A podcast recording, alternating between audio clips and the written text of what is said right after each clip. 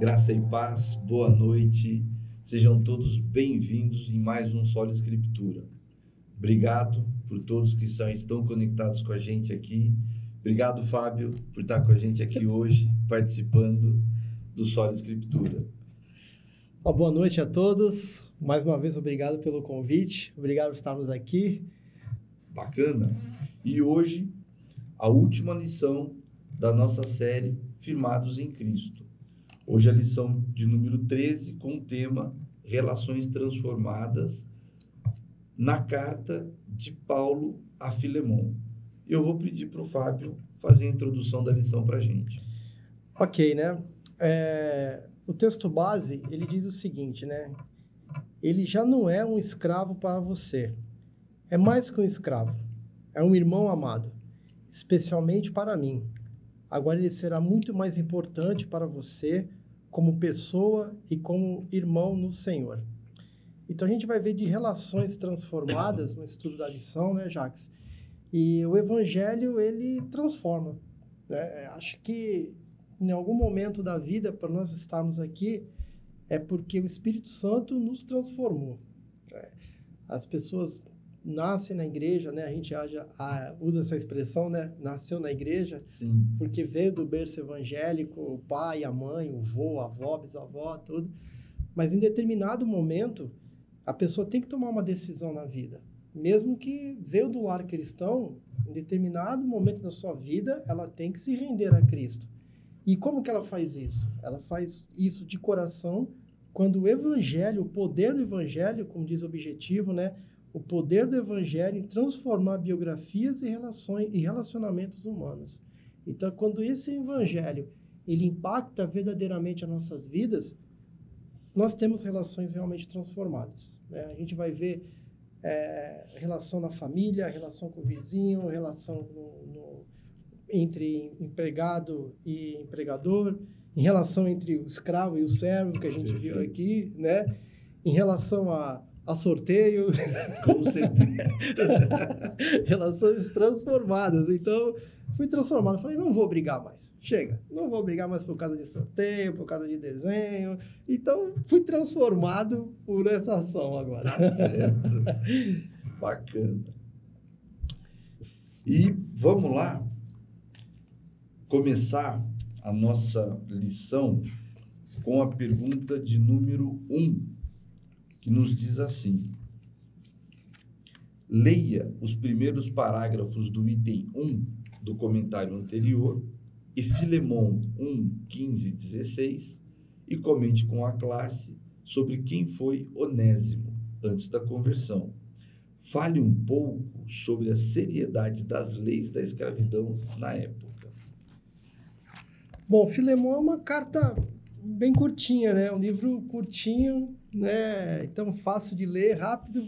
É, cinco minutos você lê o livro. Então, você pode dizer que já leu um livro da Bíblia ali inteiro, né? inteiro né? né? o livro todo. Você já leu o livro da Bíblia? Li Filemão. li todinho, né? Umas cinco vezes, né? É verdade, né? Dá para ler bastante vezes. E lá no Filemão 1, 15, 16, ele diz o seguinte, né?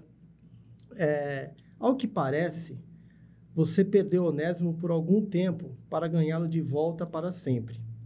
Ele já não é um escravo para você, é mais que um escravo. Ele é um irmão amado, especialmente para mim. Agora ele será muito mais importante para você como pessoa e como irmão no Senhor. É. Então, é, quem era Onésimo antes da sua conversão? Ao que tudo indica, Paulo está escrevendo aqui para Filemão, Onésimo ele era um escravo, né? um escravo de, de Filemão, Filemão, né? É, e naquela época era comum as pessoas terem escravos. Né? Quando a gente pensa em escravos, né, Jacques, a gente imagina né, a questão que nós tivemos, né? A escravatura, a sim, sofrimento, sim, a senzalas, a né? senzala, tudo. É, alguns comentários, inclusive, depois eu vou fazer referência aqui do Wisbers, ele, ele fala que tinha bons servos, é, senhores, bons senhores, e tinha maus senhores também. Como em todos os locais a gente tem, tem bons médicos e mal, maus, maus médicos. Tem bons advogados e maus advogados. Enfim, então sempre tem um lado bom e um lado ruim. E lá também se tinha bons senhores e maus senhores. Filemon, ao que tudo indica, ele não era um mau, um mau senhor, ele era um bom senhor. É, mas o Onésimo, ele era o escravo e era comum ter as pessoas terem escravos nas suas casas. Um serviçal para fazer o seu trabalho né, é, cotidiano. Né? É, e a gente observou até agora, recentemente, né, a, uma mulher que se jogou do terceiro andar porque era maltratada pela patroa. Né? Sim. Né? Tava fugindo, né? Tentando fugir. Dos maus tratos. Cara, e a gente está no século XX. Século XXI. Século XXI. Então, você vê que como é essa questão louca, essa questão de pessoa que... Os maus tratos. Então, só que nessa situação específica de Onésimo, ele era um, um escravo e ele acabou fugindo. E depois a gente vai é, verificar aqui que parece que ele pegou alguma coisa né, da casa de Filemão e, e foi, foi embora, e fugiu. Né? É, um escravo, até aqui o Wisber, eu fiz questão de trazer até para a gente comentar, ele diz assim, ó, é, um escravo que fazia serviços gerais era vendido por cerca de 500 denários. Um escravo. 500 denários, que equivalia a um trabalhador comum recebia em um dia. Então, em um dia, né, é, enquanto os escravos mais instruídos e habilidosos poderiam ser vendidos por até 50 mil denários. Tá. Aqueles que eram mais habilidosos, uhum. tá? 50 mil denários. E aqueles que tinham é, um serviço comum era 500, 500 denários. Né? Não sabemos aqui quanto que valia uh, Onésimo. Onésimo. Se era, né? Se era 500. Que é 50 mil denários ou 500 denários. E aí eu fico imaginando quanto que José. Por quanto José não foi vendido? Foi, foi vendido. Uhum. Que ele, ele tinha instrução, ele conhecia as coisas, sabia da ciência da época. Ele foi trabalhar na casa, né? não ficou de qualquer forma, ele foi trabalhar na casa. Quer dizer, então imagine o valor, que, quanto que José tinha. Quanto que é o valor de José? Isso foi só um, um paralelo que eu, que eu me recordei estudando a lição a respeito dele, né? Então, Onésimo, ele era esse, esse escravo e ele acabou fugindo, acabou, acabou saindo. E as leis, na época, elas eram muito severas quando o escravo fugia, né? Quando o escravo ia embora. Então, quando ele era capturado, ele podia ser açoitado, ele podia ser morto, ele podia ser preso, né? E diz que ele também poderia ser colocado na testa dele uma letra F. Já imaginou? O cara andando. Um F. F de Fábio. Então tá, né? Caramba, né? F de Fábio na testa. Não, Era seu escravo, né? Não, pô, não, não ia ficar muito legal esse negócio, né? Pra mim não ia ficar muito legal isso, né? Ele, cara, pô, o cara com F na testa e tal. Mas assim, então você vê que ele era marcado, ele poderia ter essa marca na testa para demonstrar que ele foi um, um, foi um fugitivo. Foi um fugitivo. Foi um fugitivo. Então as leis, elas eram muito severas com relação a isso. E o senhor do escravo, ele poderia colocar em prática o açoite, prender, é, até matar, como também então, poderia, caberia então ao senhor tomar a sua decisão com relação a, ao procedimento, o que ele ia fazer com o Onésimo, é, com o Onésimo, né? É, e, e, e, quando ele era quando ele era capturado, quando ele fugia, ele era capturado, a pessoa que o encontrava não precisava não, não podia ficar com ele direto. Ele tinha que pedir para o outro, sim. olha, achei seu escravo, tu vai querer ele de volta ainda? Então, não, eu quero, então volta. Não, eu não quero, então fica comigo. Então, e outra, ele era tratado como uma é, propriedade. Então, porque você comprava, seja 500 denários ou seja 5 mil denários lá, você comprava, então ele era sua propriedade. Então, não, não compensava para o senhor é, maltratar esse escravo porque ele poderia ir embora. E aí você perdeu o investimento, né? Você é uma propriedade que você acabou perdendo. Imagina, você compra um carro, tu quer cuidar do seu carro. Você compra algum computador, você quer cuidar do seu computador para você não perder. Então, o escravo ele era propriedade, então você tinha que cuidar bem dele, tratá-lo bem para ele fazer as suas coisas dentro da sua casa e também não ter aquele desgosto de um dia. Ele, pô, estou sendo maltratado, eu vou, vou embora. Fugir. Eu vou fugir. Vou encontrar alguém que possa, então, cuidar, cuidar bem de mim, né? Então, essa era a situação dele, Onésimo, antes da sua conversão e com relação à seriedade das leis naquela época. Bacana. Então, Onésimo era escravo, as leis eram severas, né? eram duras para com os escravos. E aí vale a pena a gente lembrar o que a gente comentou e falou lá na primeira lição, né? Quando a gente começa a primeira lição, o texto em Colossenses estava falando dos como os escravos, os doulos, deveriam agir em relação aos seus senhores, né? Uhum. A gente está falando de um de um mundo dominado pelo poder romano, o Império Romano que era muito forte, né? Roma invadia e dominava vários outros territórios e quando isso era feito, as pessoas daquele território eram tomadas como escravas por Roma pelo poder, por esse império romano, né? E, e todo mundo que estava ali junto com o império, enfim. Então, tinha-se muitos escravos nessa época por essa. Ou, ou essas pessoas aceitavam ir como escravas, ou elas acabavam morrendo. Então, era comum ter muitos escravos nessa época por causa disso. E a lei do Império Romano era uma lei muito dura. O Fábio falou de ter um, um F gravado na testa era aquilo que a gente já viu em filmes, a pessoa pegar um, o ferro com a letra F, colocar no fogo, no fogareiro, na brasa, enfim, e tirar de lá, ao invés de colocar no animal, colocar na testa da pessoa. É. Um negócio muito duro, uma sentença muito muito dura essa, né, para uma pessoa viver. E, e aqui o, o livro está tratando de Onésimo. Paulo está tratando de Onésimo para com Filemão, de quem Onésimo era escravo. E ele, como escravo fugitivo, é, e aí a Bíblia não dá detalhes para a gente, né? Uhum, de como que ele fugiu, por que, que ele fugiu, enfim. A gente só sabe e entende que ele era escravo e que ele fugiu do seu patrão Filemão, para quem Paulo está escrevendo essa carta. E ele estava sujeito, infelizmente, a essas sentenças, né? Morte, porque ele podia ser crucificado. Também. Ele podia ser crucificado. Ele podia tomar açoites, ele podia ter o F de fugitivo gravado na testa dele. Essa era a situação de Onésimo, que a lição traz para a gente, para a gente começar a debater esse assunto aqui, né? E a gente continua aproveitando. Se você ainda não deixou o teu joinha, vai lá, YouTube, Facebook e deixa o teu joinha. Deixa a tua curtida pra gente, principalmente no YouTube, para poder ajudar a relevância dessas nossas transmissões, desses arquivos que ficam para quem quiser ver, pesquisar, conseguir ter acesso a eles. Também não esquece, hashtag Escritura e App do Parque.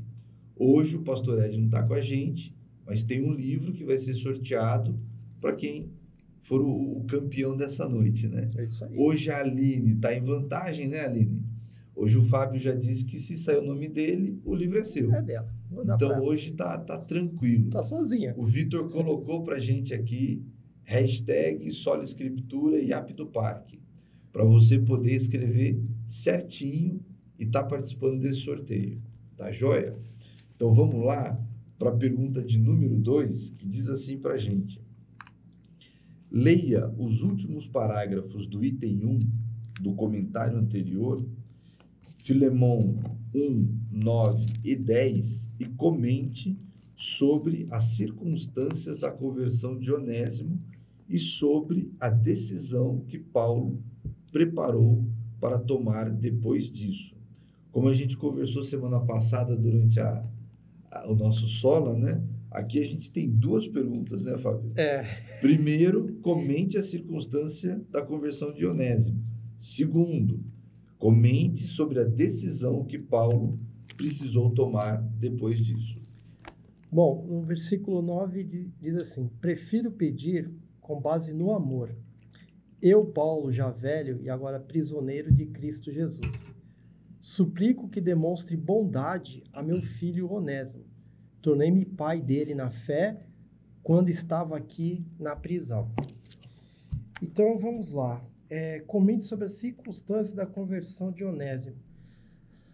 Deus assim o quis que Onésimo se encontrasse com Paulo lá em Roma. Né? Ele sai de Colosso e por algum motivo ele vai lá para Roma. Aproximadamente, dependendo do, do roteiro, da rota, né? De 1.500 a 2.000 quilômetros de distância. É uma caminhada, né? Eu coloquei no, no Google, saindo daqui de Campinas até Palmas, no Tocantins, a 1.700 quilômetros. Então, tá por aí, ali, na tá média, ali. 1.700 quilômetros. De carro, dá 21 horas de viagem, di- direto. Então, é, é chão, hein? Andando a 110 quilômetros por hora. É, você que já viajou muito sabe disso, né? Então, é longe, é longe. Mas Deus assim o quis, por algum motivo bem especial, que esses dois homens se encontrassem, né, numa distância assim tão longa e numa circunstância totalmente atípica, Sim. porque Paulo estava preso, né? E eles se encontraram, né? Como se encontraram?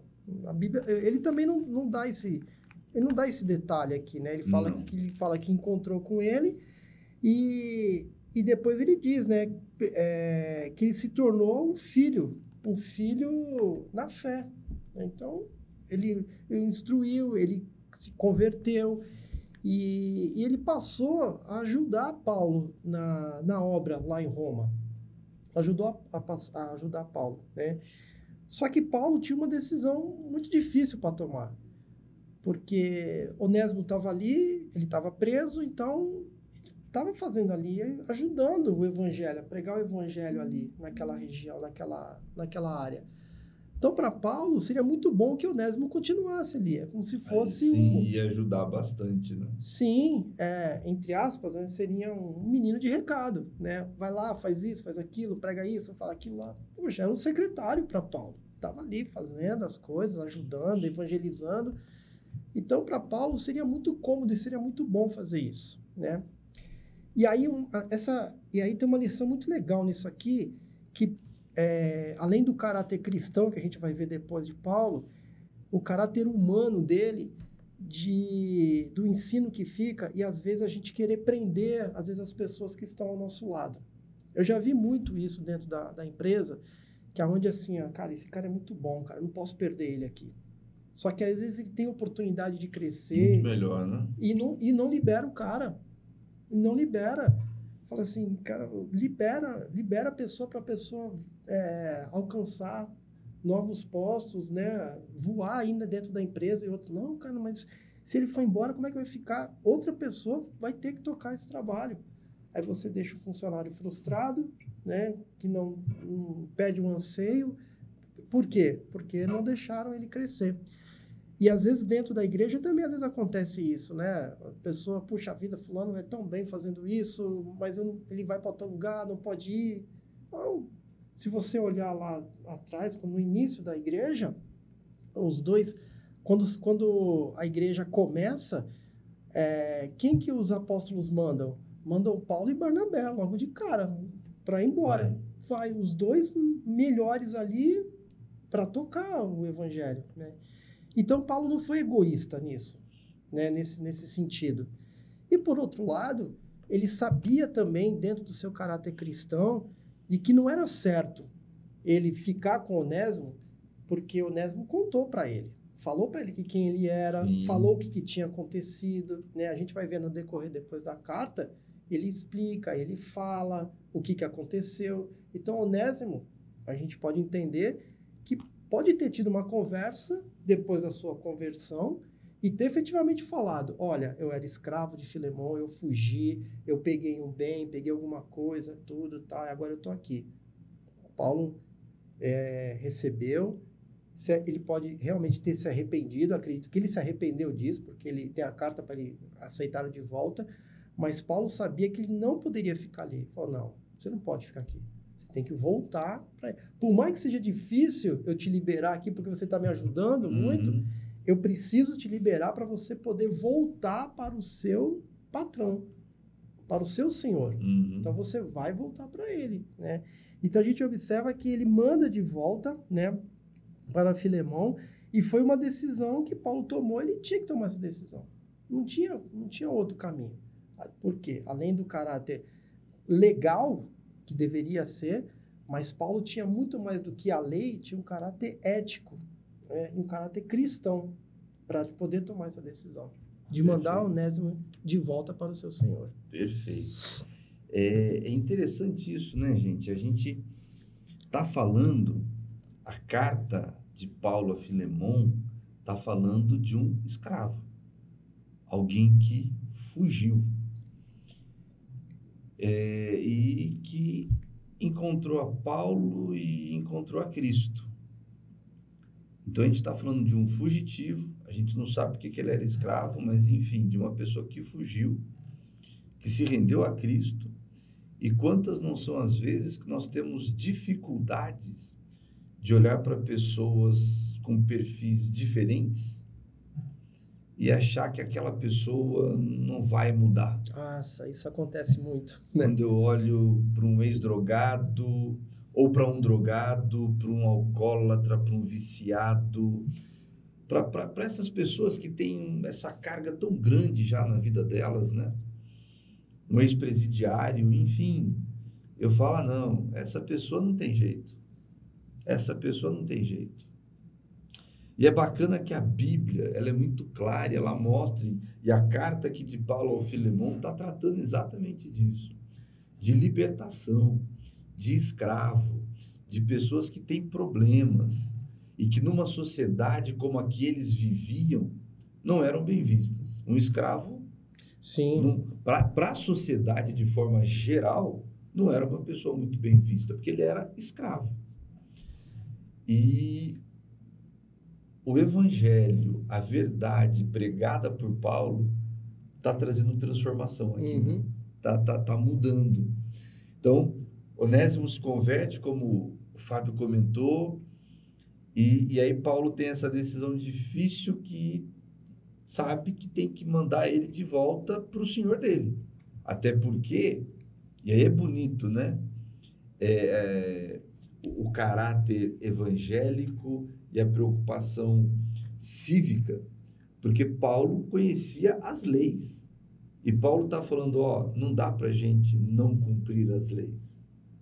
Não dá para a gente esquecer essa lei romana que ela não vale nada, ela não serve para nada, e a gente tem que passar por cima dela. Uhum. É. Paulo virou para Onésimo, para o escravo, e falou, ó, você vai precisar voltar para o teu senhor. Porque você é escravo dele. Então, vou precisar te mandar de volta para lá. E a carta vai mostrar para a gente esse, esse desenrolar dessa história, né? Então, é muito bacana a gente conseguir perceber cada um desses detalhes, né? Essa, né, nessa carta tão pequena, mas de um conteúdo tão gigante, para a gente poder tirar lições e, e, e tentar trazer isso para as nossas vidas, né? Eu queria pegar esse ganchinho que você falou, se isso me permite. Ah. É, quando você falou assim, ah, essa pessoa não vai dar em nada, não é? Eu ouvi isso. Você, Eu ouvi. particularmente, Particular- você ouviu Eu isso? ouvi. E eu ouvi da minha tia. Da minha tia, mas minha tia é muito saúda, tudo e tal. Eu tinha 12 anos, né? Eu não queria saber nada de igreja. Minha mãe, minha mãe na igreja, minha avó da igreja, mas, cara, com 12, 13, 14 anos, eu não queria saber de igreja, né? É, era vida louca, enchia a cara de Guaraná. enchia a cara de Guaraná, então eu não queria saber de. Não, não, não bebi, não fumei, droga, não, nada, não, nada disso. Mas assim, não queria compromisso com a igreja. A curtição de molecada, né? Mas sem compro... Mas outros garotos da minha idade estavam na igreja. Uhum. Então, hoje eu tenho a a Milena, de 15 anos, né? Ela, cara, ela ama tocar na igreja, ela ama vir para a igreja, ela gosta da igreja, ela se envolve com os trabalhos da igreja, ela... é, a gente já deixou de viajar por causa de programação da base. Legal. Ela falou, não, a gente não vai porque tem programação da base no sábado, eu quero... Opa, Então, vamos ficar. Vamos ficar. E a Legal. gente deixou. Então eu vejo isso e isso me deixa muito feliz, lógico, né? É, você vê os seus filhos também dentro da igreja, né? Então, a, a molecada na minha idade, eles estavam para a igreja e eu não, né? Eu- porque minha tia falava, Ih, esse Fábio, Ih, isso aí não vai dar nada, não. Aí falava, desencana. Só que a minha avó, a minha avó falava assim, não, eu ainda vou ver o Fábio na igreja. Aí a minha tia falou, mãe, esquece. Você vai morrer, não vai ver ele na igreja. Opa, opa, que isso. E- mas ela, ela falava assim na reunião de família, de família, de família. né? Na, né? Naquele sábado à tarde, quando você tá tomando café, tudo, tal. Uhum. Ah, chegou o Fábio aí, isso aí não vai dar nada, não sei o que e tal. E, e levava na brincadeira, levava... É, mas ela tinha razão quando eu falava assim, não, não, hum, não vai dar nada porque realmente eu não queria nada. Eu não queria nada, né? Mas até que relações transformadas, né? Mas no dia que você se rende a Cristo efetivamente, quando o Espírito Santo bate no seu coração, cara, não tem jeito. Não tem jeito. Aí você realmente é transformado, a sua vida é transformada. Estou num processo ainda, eu sei disso, estou no processo, tenho muito que melhorar. Mas a minha avó viu eu trabalhando na igreja. A minha avó viu meu batismo. A minha avó viu dentro da igreja, né? Eu sei que eu tenho muito ainda a, a melhorar, né? É, é, e eu, eu sei quando ela fala assim, ah, isso aí não, não vai dar em nada. Pode ser que ela tenha certo, que eu realmente não vou dar em nada, né? que eu nunca dei em nada ainda, né? Mas assim, eu fico muito feliz. Ela, né, eu converso com ela num- num- numa boa, tudo. Mas eu fico muito feliz de poder estar trabalhando na igreja, de estar na igreja, de estar aqui, né? Legal. Estar aqui, né? E lembrando de tudo isso, né? É, então, eu fui, eu fui uma experiência, como você falou. A gente às vezes julga para dizer assim, não, isso aí não vai dar nada, isso é um ex, esse cara não, não tem testemunho, quem é ele e tudo, né? Onésimo. Quem era Onésimo, cara? Ele era um escravo, Escravo. fugiu, roubou. Cara, quem que era ele, mano? E aí Paulo pegou e falou, não, cara, Paulo, de alguma forma eles se encontraram, o Espírito Santo fez a obra na vida de Onésimo e tá aí. Tá aí, tá aqui o nome dele, tá, Tá aqui, registrado, tá registrado né? Tá aqui registrado. para nos ensinar hoje. Perfeito. É, é bem isso. É, Para a gente co- começar a quebrar alguns paradigmas que a gente às vezes ainda tem, né? É, o Evangelho, a palavra de Deus, a verdade de Cristo é para todos. É para todos. Não tem esse ou aquele. Que a gente, que nós, que cada um de nós, que a gente não faça distinção. É bonito a gente olhar para as nossas vidas, e eu penso isso quando eu olho para a minha, e vejo cada pessoa que Deus já colocou na minha jornada, cada pessoa que Deus colocou no meu caminho, né? E, e- e a oportunidade que a gente tem de falar do amor de Cristo para cada uma dessas pessoas. E Deus faz isso com todos nós. Todos nós. Se você começar a lembrar da tua jornada, da tua caminhada dessa semana, você com certeza vai lembrar de, no mínimo, um evento diferente, que, enfim, isso acontece com a gente. Isso acontece com a gente. É quando a gente pode apresentar o amor de Cristo para essas pessoas. Por mais que ninguém dê nada por elas, mas Jesus Cristo dá. Uma carta escrita para falar de um escravo fugitivo. Dele também, além dos outros personagens dessa carta. né? Sim, lógico. mas uma carta escrita falando também desse escravo fugitivo, que para aquela sociedade era uma pessoa sem valor algum. Era uma pessoa sem valor algum. Então que a gente valorize para que Deus possa transformar vidas que muitos não dão nada por elas. É isso aí. Essa é a grande verdade. Pergunta 5. A gente sempre coloca ela aqui embaixo para vocês verem qual é a nossa quinta pergunta. A lição na, na aplicação, a, a lição sempre traz a pergunta 5 e a pergunta 6. A gente, por um hábito nosso, sempre olha para as perguntas e traz um resumo delas, coloca aqui, dá- disponibiliza para vocês, para vocês também nos ajudarem. para vocês estarem aí com a pergunta. E eu, você colocou ela, ela já está aqui aparecendo, Vitor? A pergunta está aqui. Por pior que sejam nossas falhas, o Evangelho é capaz de nos transformar? E eu conto com a ajuda de vocês. Deixa o teu comentário, fala da tua experiência, enfim, comenta com a gente, compartilha com a gente essa resposta, para a gente poder aqui se enriquecer com mais comentários ainda, né? E a... Pois não, Fábio. É que tem aqui o Juarez Alves, ele dá uma ele faz uma pergunta aqui na, no Legal. YouTube, né? Ele diz assim: é, nesse momento ele já estava livre ou não, né? É, bom, Juarez, o que que eu o que que eu entendo que ele é, ele ele poderia o escravo ele poderia até comprar a sua liberdade desde que ele tivesse condições de pagar pelo valor que o senhor o pagou, né? Então, se ele foi comprado por 500 denários, se ele juntasse 500 denários, ele poderia ir lá e comprar a sua liberdade.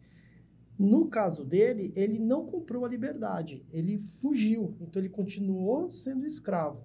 E quando Paulo manda ele de volta para Filemão, é porque ele é escravo de, File, de, Filemon. de Filemon ainda, uhum. né? Tanto é que a carta que Paulo escreve para Filemon, ele diz assim, olha, ele coloca num contexto dizendo assim, ó, ele já não é assim, não é que ele não deixa de ser escravo, ele é mais que um escravo agora, ele é o irmão nosso, ou seja, ele está conosco, né? Então ele continuou, pelo que eu entendo até o momento aqui, viu, Juarez? Ele continuou sendo escravo. E a pergunta 3 é, e a pergunta 4 vão nos ajudar nesse aspecto. É, a entender um pouco melhor esse cenário que é, é um cenário complexo, né? Sim. É como se a gente estivesse falando de um prisioneiro, que era o, é o caso de um escravo, né? Fugiu, uhum. encontrou um missionário, aceitou a Cristo como Senhor e Salvador da sua vida, recebeu o Evangelho, trabalhou com esse missionário, ajudou esse missionário, é, é, era filho na fé desse missionário. Aí, mas esse missionário vira para esse fugitivo, para esse prisioneiro fugitivo, e fala: amigo, você tem uma pena que você precisa cumprir, você cometeu crimes, você errou, você precisa voltar para lá. É, é disso que está tratando essa carta. E a pergunta 3 fala assim para a gente: Com que propósito Paulo escreveu a carta a Filemão? O que podemos afirmar a respeito do caráter e postura de Filemão à luz de Filemão 1, dos versículos 1 a 7? Vamos ler então? Diz assim, ó. Eu, Paulo, prisioneiro de Cristo Jesus, escrevo esta carta, junto com nosso irmão Timóteo, a Filemão, nosso amado colaborador, a sua irmã Áfia e Arquipo, nosso companheiro na luta, e a igreja que se reúne em sua casa. Que Deus, nosso Pai, o Senhor Jesus Cristo lhe dê graça e paz. Sempre dou graças a meu Deus por você em minhas orações, pois ouço com frequência de sua fé no Senhor Jesus e de seu amor por todo o povo santo. Oro para que você ponha em prática a comunhão que vem da fé, à medida que entender e experimentar todas as coisas boas que temos em Cristo.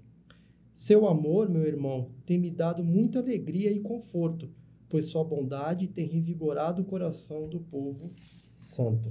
Né? Aqui. É... Três perguntas de novo, né?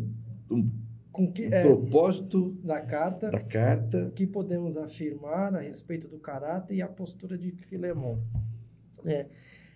Quem trabalha em corporações, em empresas, já viu falar muito no jargão, jargão não, uma, um item chamado feedback, não é? Feedback positivo. feedback positivo, feedback negativo. Então, o que, que é o feedback? De repente, você que né, não está acostumado, não tá acostumado com, com esse linguajar. Feedback é quando você chama é, um seu subordinado ou quando o seu superior lhe chama para poder lhe dar algumas orientações, né? Te mostrar o caminho. Então, é um feedback. Ele vai te falar se você está indo no caminho certo daquilo que ele quer ou você precisa corrigir o seu caminho, o seu traçado, de acordo com as diretrizes da empresa, da gestão, aquilo todo. Então, é o feedback. O cara te chama e vai te falar como é que está a sua postura naquele momento, né?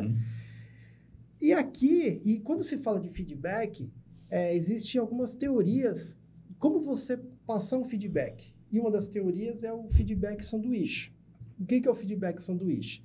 Feedback sanduíche é quando você elogia a pessoa, fala o ponto que ela precisa melhorar e termina falando das coisas boas que ele tem feito. Uhum. Então, esse é o feedback sanduíche, né? Então, aqui tem um feedback sanduíche aqui. Porque você vê, nota aqui que ele fala, ele começa a dizer quais são as características de Filemon, né?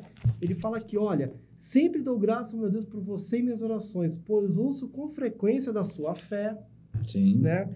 Então, ele fala que aí eu anotei os pontos positivos que ele tem aqui, ó. Então, primeiro, com que propósito Paulo escreveu a carta a Filemão? Bom, o primeiro propósito foi como intercessor de Onésimo. Né? Então, ó, tô te mandando essa carta, cara, para que ele, eu tô intercedendo por ele. Por ele, perfeito. Então, primeiro, né? O que podemos afirmar a respeito do caráter de, de, de Filemão? Aí ele vem, aí eu vou pegar essas duas e vou juntar na postura dele. Porque ele dá esse feedback logo de cara. Ó, ele fala da fé, fala de amor por todo o povo, é uma pessoa que transmite alegria, conforto e bondade. perfeito. Então ele chega assim, Filemão, pô, você, cara, é um cara extraordinário. Eu gosto muito da tua fé, você é uma pessoa muito boa, você é uma pessoa muito amada. E o que Paulo está falando aqui não é charlatanismo. Uhum. Não, ele tá, ele é sincero, ele está falando realmente tudo o que Filemão é, né? Sim. Daquilo que ele demonstra ser. Uhum. E, e aí depois ele vai, ele intercede por Onésimo, né, sobre o que foi que ele fez, como é que tem que ser tratado, tudo. E no final depois ele dá o, o, o, o, o de- o desfecho. Ele fecha a carta também dando um é, parecer positivo a respeito de Filemão. Então, se a pessoa que está na empresa lá quer, quer aprender a dar um feedback, tá aqui, ó. Tá aqui o modelo, Tá aqui né? o modelo, né? E isso que é usado. Então você vê, ele pega lá, ele, ele escreveu com esse propósito, mas ele vê a- o caráter e a postura de, de Filemon nesse, com essas características. Por isso que nós entendemos que Filemon não era um, é, não era um senhor ruim, não era uma pessoa má, porque ele fala ó, sua fé, o seu amor, amor. a sua bondade, transmite alegria quando ele fala Pro aqui, ó, povo, né? pro povo, ó. O povo A- santo, né? E seu amor, meu irmão, me tem dado muita alegria. Olha, o seu amor tem me dado alegria. Então ele era feliz. Paulo se sentia feliz com, com Filemão, né? E conforto. Então ele se sentia confortável, ele tinha amparo, ele tinha o abraço, ele tinha o carinho de Filemão. Então, por tu... se Filemão não fosse desse jeito, Paulo não, Não, iria não. escrever dessa forma, Uhum. né? E talvez, aí eu vou tá, conjecturar aqui, isso é, é meu aqui, tá? Particular. Se talvez Filemão não fosse essa pessoa tão boa, eu acho que nem teria essa carta. Talvez. Talvez. Talvez. É, talvez. Uhum. Mas assim, é, mas ele escreve dizendo, mas ele coloca todas essas características boas aqui dele. Fala, ó, você é isso, você é aquilo, você é um cara muito bom, demonstra fé, amor, carinho, que negócio todo. Intercedendo pelo, pelo escravo. E, e a lição, ela, ela trata com, com, com a gente e, e, e afirma que Filemão era um senhor de escravos naquela sociedade. né? Uhum. Que muito provavelmente ele tivesse alguns escravos, né? É, por ser uma prática de uma sociedade. E nem por isso ele precisaria ser uma pessoa má. E é o que o, Paulo, é o, que o Fábio está insistindo, né? Que o texto, e vamos lá, Paulo não teria por que ficar dourando a pílula aqui, né? Não tem. Não, não. Ele dá os elogios a que Filemão tem direito. Quanto à sua fé, ao seu amor, à sua bondade, enfim, toda, toda a sua postura de vida. Esse era Filemão, né? Não era nada diferente disso. E é o que o Fábio fala, né? É, é o exemplo do feedback. O feedback, aquele momento em que o meu superior dá um retorno para mim, dá a avaliação dele em relação ao meu desempenho, ao meu trabalho, ao discurso que eu fiz, a uma aula que eu dei, enfim, é uma outra pessoa me avaliando. E a gente pode fazer isso positivo ou negativamente. Sim. Ou a gente aprende a dar feedbacks com todos esses conteúdos, porque todos nós temos características boas e positivas, como todos nós também erramos muitas vezes, né? Nenhum de nós é, é só erros e nenhum de nós é só acertos, né? Com certeza. Nós, todos nós temos um pouco de cada. Então aqui Paulo está mostrando quem é esse homem, quem é Filemon. E é Paulo intercedendo por Onésimo. É Paulo ele, ele escreve essa carta para poder pedir ajuda para um escravo. Um escravo fugitivo, que ainda é escravo. Continua certo. E até por isso essa carta chega até ele. E aí, se a gente vai para a quarta questão, que argumentos Paulo usa em seu pedido a Filemon em favor de Onésimo? Primeira pergunta. Que confianças ele possui em relação a estes pedidos?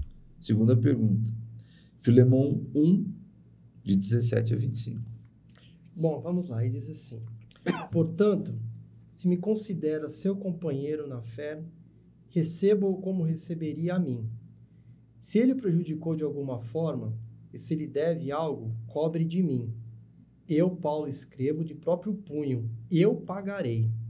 E não menciona, mencionarei que você me deve a sua própria vida. Sim, meu irmão, faça-me essa gentileza no Senhor. Reanime meu coração em Cristo. Escreva essa carta certo que você fará o que lhe peço, e até mais. Por favor, prepare um quarto para mim, pois espero que minhas orações sejam respondidas e eu possa voltar a visitá-lo em breve. Epáfras, meu companheiro de prisão em Cristo Jesus, manda lembranças. Marcos, Aristarco, Demas e Lucas, meus colaboradores, também enviam saudações. Que a graça do nosso Senhor Jesus Cristo esteja com o espírito de vocês. Cara, então assim, que argumentos Paulo usa e pedido em favor de Onésimo? É, eu vejo aqui, Jax, que ele usa argumentos assim muito, muito íntimos, né? muito próximos, é, de amigos é, firmes, porque ele fala que, ó, considera, se você, assim, se você é meu companheiro, se você é meu amigo, se você o considera assim, se você me considera assim, receba, Sim. receba ele. Do mesmo jeito, né? Do mesmo jeito que você tivesse me, me recebendo, né? É, e então, esse, esse ponto aqui é muito forte, ó. Considera um companheiro na fé, receba-o como receberia a mim. Cara, isso quebra qualquer um, meu. Isso quebra, isso É um desmonta. pedido muito pessoal, né? Muito, muito pessoal, muito pessoal. E Paulo não intercederia por Onésimo se não tivesse uma confiança tão grande nele. Também. E, e é bonito ver Paulo confiando nos dois, né? Nos dois. No escravo e no senhor do escravo. Eu acho legal isso quando fala assim, é, essas relações transformadas, porque Filemão, um homem, é, sujeito às mesmas paixões que nós, pode ter ficado irado, pode ter ficado nervoso, pode ter ficado estressado, porque o escravo foi embora, o escravo fugiu. Aí, de repente, o cara volta. Cara, o que, que esse cara quer? Esse cara me abandonou, cara. Esse cara me largou, esse cara me deixou na mão, né?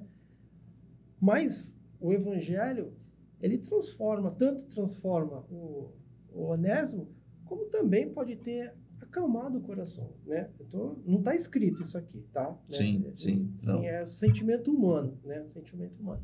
É, mas a gente observa que as vidas que são transformadas é, pelo Espírito Santo, ela tanto o agressor como o agredido, quando eles são tocados pelo Espírito Santo, emanam o perdão. Então, uma pessoa te machucou, mas se ela se arrependeu e pede perdão, e você é transformado pelo Espírito Santo, você vai perdoar e aquela pessoa vai receber o perdão, né? É, então ele observa aqui que é, então é uma coisa muito íntima que ele pede porque ele está intercedendo para um escravo, tá? E, e assim é uma indicação. É difícil, cara, você indicar uma pessoa. É, a gente trabalha muito assim com relação de indicação no emprego e eu, eu ouço as pessoas falando assim, Fábio, eu não indico ninguém. Por quê? Porque é o meu nome que vai estar tá lá. E se aquela pessoa falhar com você, você vai cobrar de mim. Porque eu te indiquei essa pessoa. E aí, então Paulo está colocando assim, meio que o pessoal fala assim, né? Colocando a mão no fogo por Onésimo. Com certeza. Fala, ó, receba ele como você estivesse recebendo a mim. Uhum. Então, né? E tem mais, ele, ele dá ainda uma, uma certeza. Olha, se ele te roubou alguma coisa, se ele ficou te devendo, você me cobra. Põe na minha conta, né? Põe na minha conta. Ou seja, estamos falando de um escravo que fugiu e, pelo visto, ainda deixou alguma dívida, algum prejuízo uhum. para o senhor dele, né? Uhum. E mesmo assim, Paulo. Paulo tem... banca. Paulo banca isso, né? Paulo banca dos dois lados. Banca financeiramente, como né, ele diz assim, olha, eu pagarei. A minha Bíblia está dizendo aqui assim, ó, eu escrevo de próprio punho, eu pagarei. Sim. Né? Uhum. E aí ele diz ainda assim, ó, e não mencionarei que você me deve a sua própria vida. né? O comentário que, que eu li aqui nesse livro, ele fala que em algum momento também Paulo é, evangelizou Filemão. Uhum. E aí, Filemão também, se tem a oportunidade de ter a graça, de ter amor, de ter perdão, é porque Paulo levou esse evangelho para ele. Sim. Então, por isso que ele diz assim, ó, né? É, eu não mencionarei que você me deve a sua própria vida. Então, meu, pensa bem direitinho, cara. Você também pode ter errado lá atrás, você também como ele cometeu erro, ele tá, e ele está dizendo aqui, ó, ele não está passando a mão né, na cabeça de Onésimo. Tanto é que ele mandou de volta e, e falou: ó, ele está devendo. E ele dá, né? Ele, ó, eu escrevo de próprio punho, você pode cobrar de mim. A dívida que ele tem, você cobra de mim, né? É, e fala, ó, reanime o meu coração em Cristo. Escreva sua carta, porque eu sei que, que você fará o que lhe peço e até mais. E aí fala, prepare um quarto para mim, pois espero que a minha oração seja respondida e eu possa voltar a visitá-lo em breve. Então ele tinha uma relação de confiança nesse pedido? Com certeza. Uma relação de íntima confiança para poder fazer esse pedido tão íntimo para dizer assim, olha, tô, ele está indo, está aqui essa carta. Eu fico imaginando uh, Onésimo chegando o, o, talvez o medo dele, né? A hora que ele olha assim no portão, cara, o Onésimo tá voltando. Ele já vem com a cartinha na mão aqui, ó. Peraí. Salvo conduto. Salvo conduto. Então, antes de mais nada, lê essa carta aqui, por favor. Dá uma lidinha nela aqui. Aí Filemão abre.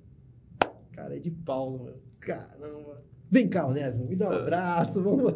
É, então você vê, é uma relação muito próxima que eles tinham, Paulo e Filemão mesmo uma distância assim tão grande, Sim. porque Paulo passou por Colossos, evangelizou ali aquela cidade. A igreja, é o que consta, parece que era na casa de, de Filemão, né? Aqui, ó, logo no, no início, né? Sim, sim. A igreja que se reúne em sua casa, então foram evangelizados, né?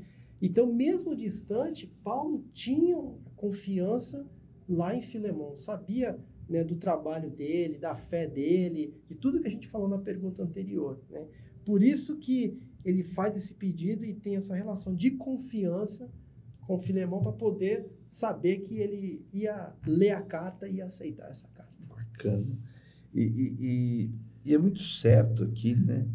Paulo, movido pelo Espírito Santo, é, consegue ter acesso ao Onésimo e ver uma vida transformada. E Paulo, movido pelo Espírito Santo, coloca desafio tanto para o escravo quanto para o senhor, né? É verdade. Para ambos entenderem a realidade de cada um deles e como cada um deles deveria voltar para um lugar que Deus colocou eles, uhum. né? É, é o escravo voltando para a casa do seu senhor, de onde ele fugiu. Mas é o senhor recebendo uma orientação do pai da fé, porque Paulo era pai da fé dos dois, né? Sim. E o pai da fé de Filemon falou: ó, recebe ele. Mais do que escravo, recebe ele como teu irmão, É. irmão em Cristo, né?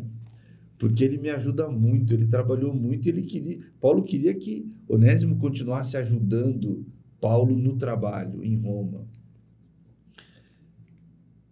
É o conflito da vida dos dois. E Paulo aqui nesse momento, de novo, movido pelo Espírito Santo, ele está confiando nos dois. Ele está deixando a responsabilidade para eles, né? Paulo falou: ó, eu tô acreditando que você vai fazer isso e muito mais, Uhum. mas está na nossa mão, né? Você vê que legal aqui, ó, como ele, como ele fala, a igreja, né, ela lá na casa de Filemon, Filemon. né? A igreja era lá. Onésimo faz o trabalho lá junto com Paulo e Paulo manda ele de volta, né? Então ele volta com uma outra cabeça, ele volta disciplinado, ele volta discipulado, ele volta como, né, uma vida transformada. E aí, no versículo 16, no finalzinho, ele diz assim, ó, agora ele será muito mais importante para você como pessoa e como irmão no Senhor. Perfeito. Né? Então já Paulo talvez já tinha falado assim, ele vai te ajudar aí Uhum. na obra, Sim, né? sim. Então legal isso, né? Acho que chama essa, essa atenção desse sentido de, de comunhão, de auxílio, de companheirismo. É, é a realidade do evangelho, né? Como o evangelho transforma, né? Isso. Como o evangelho muda as nossas vidas, como ele pode é, interferir, ajudar, enfim, e, e trazer para nós esses desafios de quebrar paradigmas tão grandes assim, né? De olhar para um fugitivo, um escravo fugitivo, e entender que ele foi transformado pela graça e pelo amor de Cristo. E é esse o desafio que a carta de Paulo a Filemon apresenta para a gente. É, é essa, é essa situação que, se a gente for aplicar ela no nosso dia aqui, como a gente já falou, né? Dessas, do- dos tipos diferentes, né? Dos drogados, dos viciados, dessas pessoas que a gente já olha com, com um olhar meio julgador, né? Talvez Deus tenha uma missão e um- uma oportunidade para eles muito grande também, né? Uhum. E a gente sabe que existem sim uma série de ministérios de pessoas que se dedicam a essas vidas, Com certeza. a essas vidas desses grupos que por tanto tempo ficaram isolados da nossa sociedade. E graças a Deus que nós como igreja entendemos que não, não é isso que Cristo pede da gente, né? Que a gente se isole desses grupos e dessas pessoas, pelo contrário, é que a gente chegue cada vez mais perto para poder ver o amor de Cristo transformando cada um deles. Legal. E agora a gente vai para a pergunta 5. Por pior que sejam nossas falhas, o evangelho é capaz de nos transformar? E começar, Fábio? Ok. Bom, resposta da Aline. Resposta da Aline. minha parceira, minha companheira. Abraço, Aline, para você, pro Christian também, tá? Christian é o meu, meu fã. Ele, ele- Ah, ele torce para mim. Ele torce por você. Deixa torcer para mim. Bom, ela diz assim, a Aline diz assim: Sim, Deus, através do seu Santo Espírito, é o único capaz de transformar nossas vidas. Além de vários exemplos bíblicos de transformação, cada um de nós pode, pode experimentar esse poder transformador. Amém, Aline. Obrigado, viu? Isso aí. Realmente é isso aí mesmo. Concordo em tudo que você falou aqui, viu?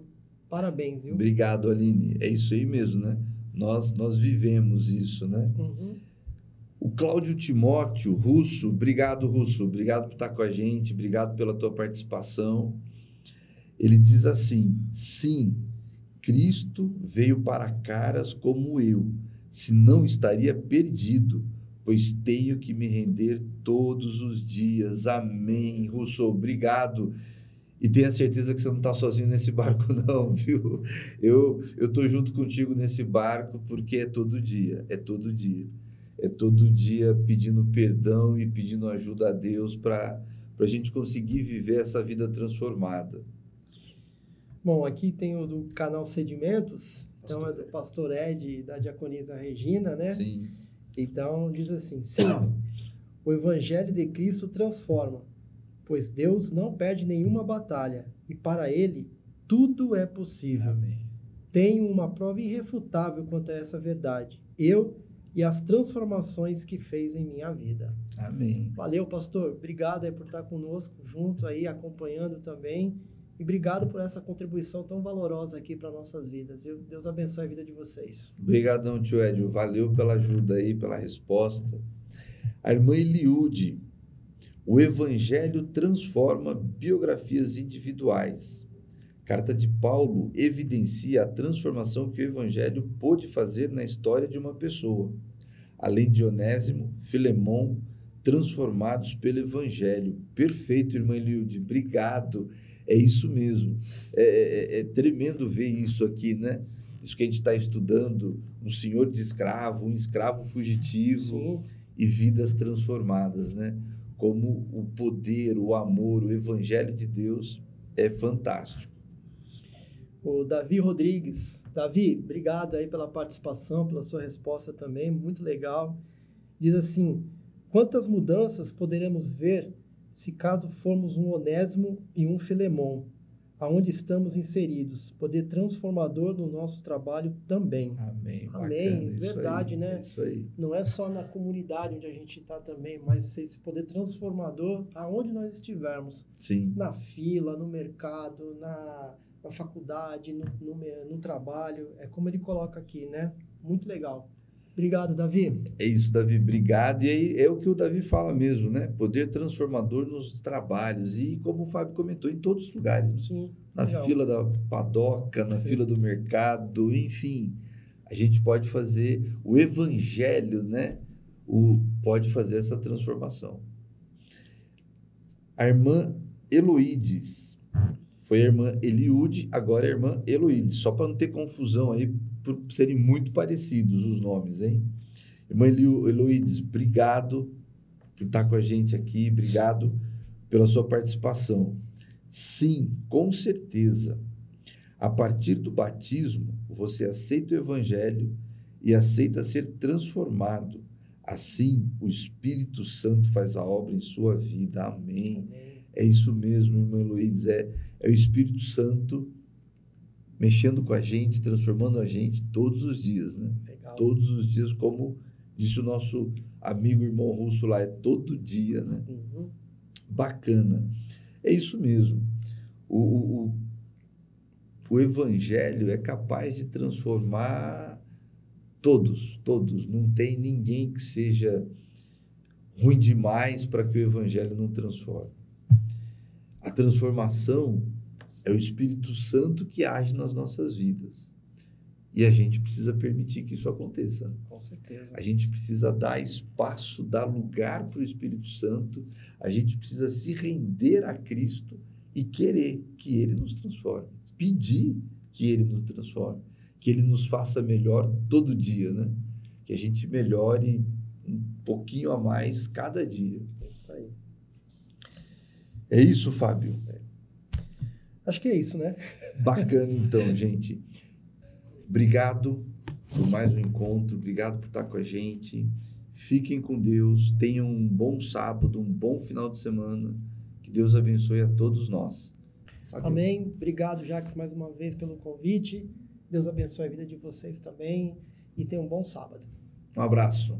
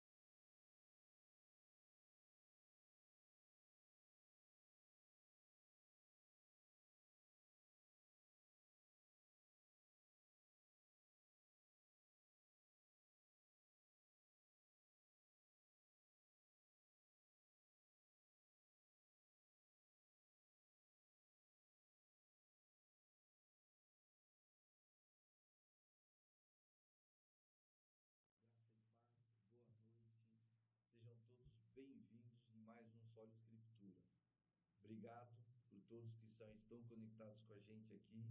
Obrigado, Fábio, por estar com a gente aqui hoje, participando do Solo Escritura. Uma boa noite a todos. Mais uma vez, obrigado pelo convite. Obrigado por estarmos aqui. Bacana. E hoje, a última lição da nossa série Firmados em Cristo. Hoje a lição de número 13 com o tema Relações Transformadas na carta de Paulo a Filemon. Eu vou pedir para o Fábio fazer a introdução da lição para a gente. Ok, né? É, o texto base, ele diz o seguinte, né? Ele já não é um escravo para você. É mais que um escravo. É um irmão amado, especialmente para mim. Agora ele será muito mais importante para você como pessoa e como irmão no Senhor. Então a gente vai ver de relações transformadas no estudo da lição, né, Jacques? E o evangelho ele transforma. Né? Acho que em algum momento da vida, para nós estarmos aqui, é porque o Espírito Santo nos transformou. É, as pessoas nascem na igreja, né? A gente haja, a, usa essa expressão, né? Nasceu na igreja, Sim. porque veio do berço evangélico, o pai, a mãe, o vô, a avó, bisavó, tudo. Mas em determinado momento, a pessoa tem que tomar uma decisão na vida. Mesmo que veio do lar cristão, em determinado momento da sua vida, ela tem que se render a Cristo. E como que ela faz isso? Ela faz isso de coração, quando o evangelho, o poder do evangelho, como diz o objetivo, né? O poder do evangelho em transformar biografias e relações e relacionamentos humanos. Então, quando esse evangelho ele impacta verdadeiramente as nossas vidas, nós temos relações realmente transformadas. Né? A gente vai ver é, relação na família, relação com o vizinho, relação no, no, entre empregado e empregador, em relação entre o escravo e o servo, que a gente Perfeito. viu aqui, né? em relação a, a sorteio. Com certeza. Relações transformadas. Então, fui transformado. Falei, não vou brigar mais. Chega. Não vou brigar mais por causa de sorteio, por causa de desenho. Então, fui transformado por essa ação agora. Tá certo. Bacana. E vamos lá começar a nossa lição com a pergunta de número 1, um, que nos diz assim: Leia os primeiros parágrafos do item 1 do comentário anterior e Filemon 1, 15 e 16 e comente com a classe sobre quem foi Onésimo antes da conversão. Fale um pouco sobre a seriedade das leis da escravidão na época.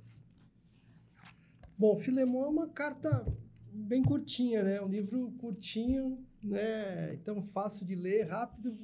É, cinco minutos você lê o livro. Então você pode dizer que já leu um livro da Bíblia ali inteiro, inteiro né? né? O livro todo. Você já leu o livro da Bíblia? Li Filemão, li todinho, né? Umas cinco vezes, né? É verdade, né? Dá para ler bastante vezes. E lá no Filemão 1, 15, 16, ele diz o seguinte, né? É, ao que parece, você perdeu Onésimo por algum tempo para ganhá-lo de volta para sempre. Ele já não é um escravo para você, é mais que um escravo. Ele é um irmão amado, especialmente para mim. Agora ele será muito mais importante para você como pessoa e como irmão no Senhor. É. Então, é, quem era Onésimo antes da sua conversão? Ao que tudo indica, Paulo está escrevendo aqui para Filemão, Onésimo ele era um escravo, né? um escravo de, de Filemão, Filemão, né? É, e naquela época era comum as pessoas terem escravos. Né? Quando a gente pensa em escravos, né, Jacques, a gente imagina né, a questão que nós tivemos, né? A escravatura, a sim, sofrimento, sim, as senzalas, a né? senzala, tudo. É, alguns comentários, inclusive, depois eu vou fazer referência aqui do Wisbris, ele, ele fala que tinha bons servos, é, senhores, bons senhores, e tinha maus senhores também. Como em todos os locais a gente tem, tem bons médicos e mal, maus, maus médicos. Tem bons advogados e maus advogados. Enfim, então sempre tem um lado bom e um lado ruim. E lá também se tinha bons senhores e maus senhores. Filemão, ao que tudo indica, ele não era um mau, um mau senhor, ele era um bom senhor. É, mas o Onésimo, ele era o escravo e era comum ter as pessoas terem escravos nas suas casas. Um serviçal para fazer o seu trabalho né, é, cotidiano. Né? É, e a gente observou até agora, recentemente, né, a, uma mulher que se jogou do terceiro andar porque era maltratada pela patroa. Né? Sim. Né? Tava fugindo, né? Tentando fugir. Dos maus tratos. Cara, e a gente está no século XX. Século XXI. Século XXI. Então você vê que como é essa questão louca, essa questão de pessoa que. os maus tratos. Então, só que nessa situação específica de Onésimo, ele era um, um escravo e ele acabou fugindo. E depois a gente vai é, verificar aqui que parece que ele pegou alguma coisa né, da casa de Filemão e, e foi, foi embora, e fugiu. Né? É, um escravo, até aqui o Wisber eu fiz questão de trazer até para a gente comentar, ele diz assim, ó, é, um escravo que fazia serviços gerais era vendido por cerca de 500 denários.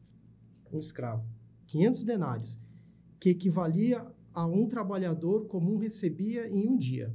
Então, em um dia, né, é, enquanto os escravos mais instruídos e habilidosos poderiam ser vendidos por até 50 mil denários. Tá.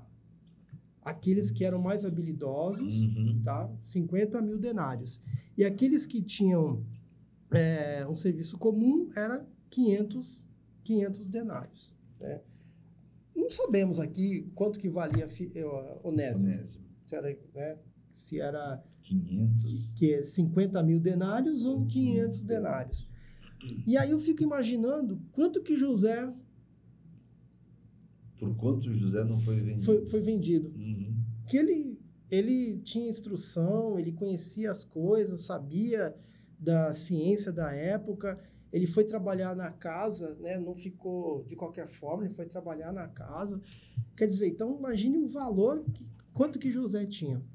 Quanto que é o valor de José? Isso foi só um, um paralelo que eu, que eu me recordei estudando a lição a respeito dele, né? Então, Onésimo, ele era esse, esse escravo e ele acabou fugindo, acabou, acabou saindo. E as leis, na época, elas eram muito severas quando o escravo fugia, né? Quando o escravo ia embora. Então, quando ele era capturado, ele podia ser açoitado, ele podia ser morto, ele podia ser preso, né? E diz que ele também poderia ser colocado na testa dele uma letra F. Já imaginou? O cara andando. Um F. F de Fábio.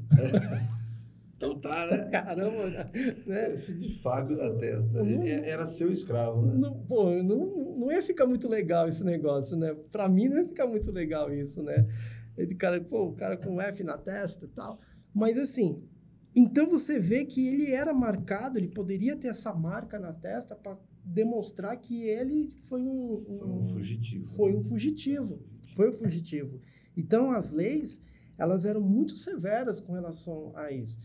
E o senhor do escravo, ele poderia colocar em prática o açoite, prender, é, até matar, como também não poderia. Caberia, então, ao senhor tomar a sua decisão com relação a, ao procedimento, o que ele ia fazer com o Onésimo, é, com o Onésimo, né? É, e, e, e, quando ele era quando ele era capturado, quando ele fugia, ele era capturado, a pessoa que o encontrava não precisava não, não podia ficar com ele direto. Ele tinha que pedir para o outro, sim. olha, achei seu escravo, tu vai querer ele de volta ainda? Então, não, eu quero, então volta. Não, eu não quero, então fica comigo. Então, e outra, ele era tratado como uma é, propriedade. Então, porque você comprava, seja 500 denários ou seja 5 mil denários lá, você comprava, então ele era sua propriedade. Então, não, não compensava para o senhor é, maltratar esse escravo porque ele poderia ir embora. E aí você perdeu o investimento, né? Você uma propriedade que você acabou perdendo. Imagina, você compra um carro, tu quer cuidar do seu carro. Você compra um computador, você quer cuidar do seu computador para você não perder. Então, o escravo ele era propriedade, então você tinha que cuidar bem dele, tratá-lo bem para ele fazer as suas coisas dentro da sua casa e também não ter aquele desgosto de um dia. Ele, pô, estou sendo maltratado, eu vou, vou embora. Fugir. Eu vou fugir. Vou encontrar alguém que possa, então, cuidar, cuidar bem de mim, né? Então, essa era a situação dele, Onésimo, antes da sua conversão e com relação à seriedade das leis naquela época. Bacana. Então, Onésimo era escravo, as leis eram severas, né? eram duras para com os escravos. E aí vale a pena a gente lembrar o que a gente comentou e falou lá na primeira lição, né?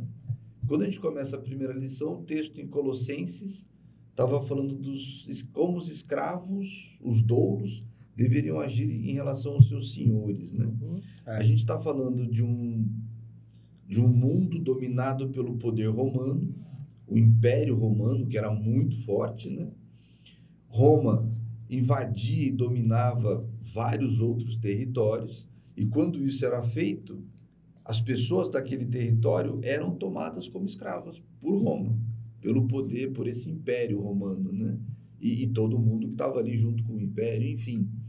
Então, tinha-se muitos escravos nessa época por essa. Ou, ou essas pessoas aceitavam ir como escravas, ou elas acabavam morrendo. Então, era comum ter muitos escravos nessa época por causa disso. E a lei do Império Romano era uma lei muito dura. O Fábio falou de ter um, um F gravado na testa, era aquilo que a gente já viu em filmes, a pessoa pegar um, o ferro com a letra F, colocar no fogo, no fogareiro, na brasa, enfim, e tirar de lá, ao invés de colocar no animal, colocar na testa da pessoa. É. Um negócio muito duro, uma sentença muito muito dura essa, né, para uma pessoa viver. E, e aqui o, o livro está tratando de Onésimo. Paulo está tratando de Onésimo para com Filemão, de quem Onésimo era escravo. E ele, como escravo fugitivo, é, e aí a Bíblia não dá detalhes para a gente, né? Uhum. De como que ele fugiu, por que, que ele fugiu, enfim. A gente só sabe e entende que ele era escravo e que ele fugiu do seu patrão Filemão, para quem Paulo está escrevendo essa carta. E ele estava sujeito, infelizmente, a essas sentenças, né? Morte, porque ele podia ser crucificado. Também. Ele podia ser crucificado. Ele podia tomar açoites, ele podia ter o F de fugitivo gravado na testa dele. Essa era a situação de Onésimo, que a lição traz para a gente, para a gente começar a debater esse assunto aqui, né? E a gente continua aproveitando. Se você ainda não deixou o teu joinha, vai lá, YouTube, Facebook e deixa o teu joinha. Deixa a tua curtida para gente, principalmente no YouTube, para poder ajudar a relevância dessas nossas transmissões, desses arquivos que ficam para quem quiser ver, pesquisar, conseguir ter acesso a eles. Também não esquece, hashtag Sola Escritura e Apto Parque. Hoje o pastor Ed não está com a gente, mas tem um livro que vai ser sorteado para quem for o, o, campeão dessa noite, né? É isso aí. Hoje a Aline está em vantagem, né, Aline? Hoje o Fábio já disse que se sair o nome dele, o livro é seu. É dela. Então hoje tá, tá tranquilo. Tá sozinha. O Vitor colocou pra gente aqui hashtag Sola Escritura e Apto Parque para você poder escrever certinho e estar tá participando desse sorteio. Tá joia? Então vamos lá para a pergunta de número 2, que diz assim para a gente. Leia os últimos parágrafos do item 1 do comentário anterior, Filemão 1, 9 e 10, e comente sobre as circunstâncias da conversão de Onésimo e sobre a decisão que Paulo preparou para tomar depois disso. Como a gente conversou semana passada durante a, a, o nosso Sola, né? Aqui a gente tem duas perguntas, né, Fábio? É. Primeiro, comente a circunstância da conversão de Onésimo. Segundo, comente sobre a decisão que Paulo precisou tomar depois disso. Bom, no versículo 9 di- diz assim: Prefiro pedir com base no amor. Eu, Paulo, já velho e agora prisioneiro de Cristo Jesus. Suplico que demonstre bondade a meu filho Onésimo. Tornei-me pai dele na fé quando estava aqui na prisão. Então vamos lá. É, comente sobre as circunstâncias da conversão de Onésimo. Deus assim o quis que Onésimo se encontrasse com Paulo lá em Roma.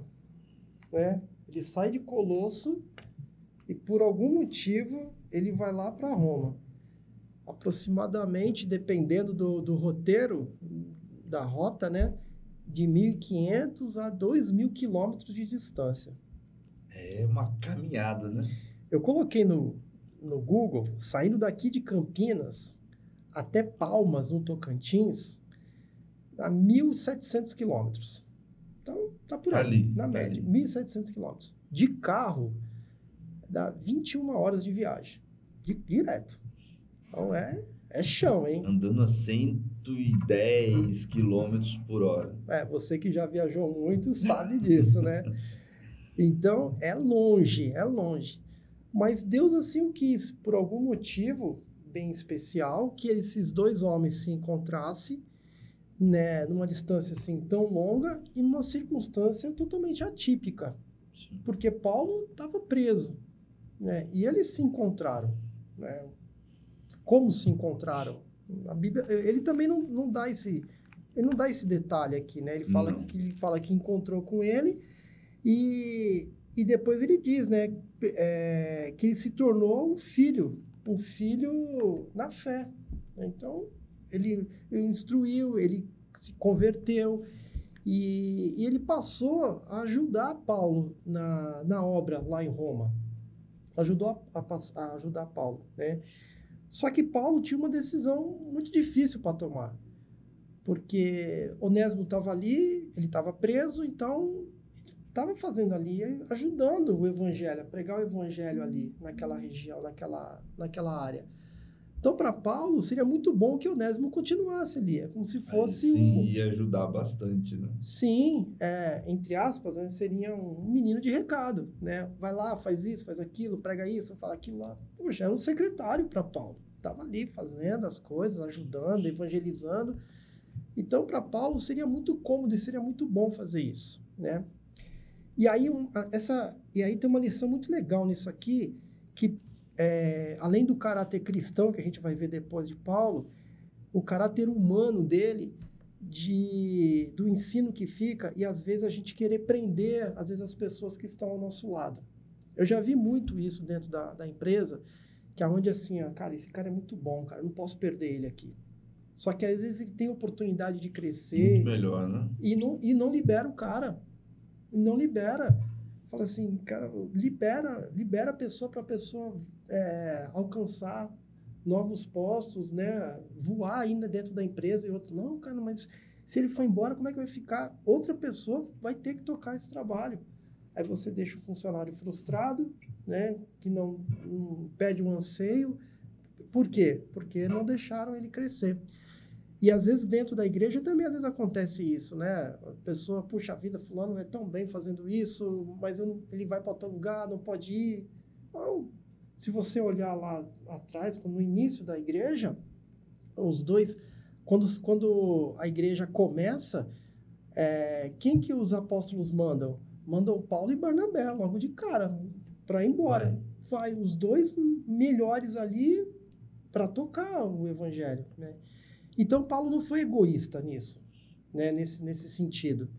E, por outro lado, ele sabia também, dentro do seu caráter cristão, de que não era certo ele ficar com Onésimo, porque Onésimo contou para ele. Falou para ele que quem ele era, Sim. falou o que, que tinha acontecido. Né? A gente vai ver no decorrer depois da carta, ele explica, ele fala o que, que aconteceu. Então, Onésimo, a gente pode entender que pode ter tido uma conversa depois da sua conversão e ter efetivamente falado: olha, eu era escravo de Filemão, eu fugi, eu peguei um bem, peguei alguma coisa, tudo, tá, e agora eu tô aqui. Paulo é, recebeu, ele pode realmente ter se arrependido, acredito que ele se arrependeu disso, porque ele tem a carta para ele aceitar de volta, mas Paulo sabia que ele não poderia ficar ali. Ele falou: não, você não pode ficar aqui. Tem que voltar. Pra... Por mais que seja difícil eu te liberar aqui, porque você está me ajudando muito, Uhum. eu preciso te liberar para você poder voltar para o seu patrão, para o seu senhor. Uhum. Então você vai voltar para ele, né? Então a gente observa que ele manda de volta, né, para Filemão, e foi uma decisão que Paulo tomou, ele tinha que tomar essa decisão. Não tinha, não tinha outro caminho. Por quê? Além do caráter legal que deveria ser, mas Paulo tinha muito mais do que a lei, tinha um caráter ético, né, um caráter cristão para poder tomar essa decisão de mandar Perfeito. Onésimo de volta para o seu senhor. Perfeito. É, é interessante isso, né, gente? A gente tá falando, a carta de Paulo a Filemon tá falando de um escravo, alguém que fugiu É, e que encontrou a Paulo e encontrou a Cristo. Então a gente está falando de um fugitivo, a gente não sabe porque que ele era escravo, mas enfim, de uma pessoa que fugiu, que se rendeu a Cristo. E quantas não são as vezes que nós temos dificuldades de olhar para pessoas com perfis diferentes e achar que aquela pessoa não vai mudar. Nossa, isso acontece muito. Né? Quando eu olho para um ex-drogado, ou para um drogado, para um alcoólatra, para um viciado, para essas pessoas que têm essa carga tão grande já na vida delas, né? Um ex-presidiário, enfim. Eu falo, ah, não, essa pessoa não tem jeito. Essa pessoa não tem jeito. E é bacana que a Bíblia, ela é muito clara, ela mostra, e a carta aqui de Paulo ao Filemão está tratando exatamente disso. De libertação, de escravo, de pessoas que têm problemas e que numa sociedade como a que eles viviam não eram bem vistas. Um escravo, Sim. para a sociedade de forma geral, não era uma pessoa muito bem vista, porque ele era escravo. E o evangelho, a verdade pregada por Paulo, está trazendo transformação aqui. né? Uhum. tá, tá, tá mudando. Então, Onésimo se converte, como o Fábio comentou, e, e aí Paulo tem essa decisão difícil que sabe que tem que mandar ele de volta para o senhor dele. Até porque, e aí é bonito, né? É, é, o caráter evangélico e a preocupação cívica, porque Paulo conhecia as leis. E Paulo está falando, ó, não dá para gente não cumprir as leis. Não dá para a gente esquecer essa lei romana que ela não vale nada, ela não serve para nada, e a gente tem que passar por cima dela. Uhum. Tá. Paulo virou para Onésimo, para o escravo, e falou, ó, você vai precisar voltar para o teu senhor. Porque você é escravo dele. Então, vou precisar te mandar de volta para lá. E a carta vai mostrar para a gente esse, esse desenrolar dessa história, né? Então, é muito bacana a gente conseguir perceber cada um desses detalhes, né? Essa, né, nessa carta tão pequena, mas de um conteúdo tão gigante, para a gente poder tirar lições e, e, e tentar trazer isso para as nossas vidas, né? Eu queria pegar esse ganchinho que você falou, se isso me permite. Ah. É, quando você falou assim, ah, essa pessoa não vai dar em nada, não é? Eu ouvi isso. Você, Eu ouvi. particularmente, Particular- você ouviu Eu isso? ouvi. E eu ouvi da minha tia. Da minha tia, minha tia é muito saúda, tudo e tal.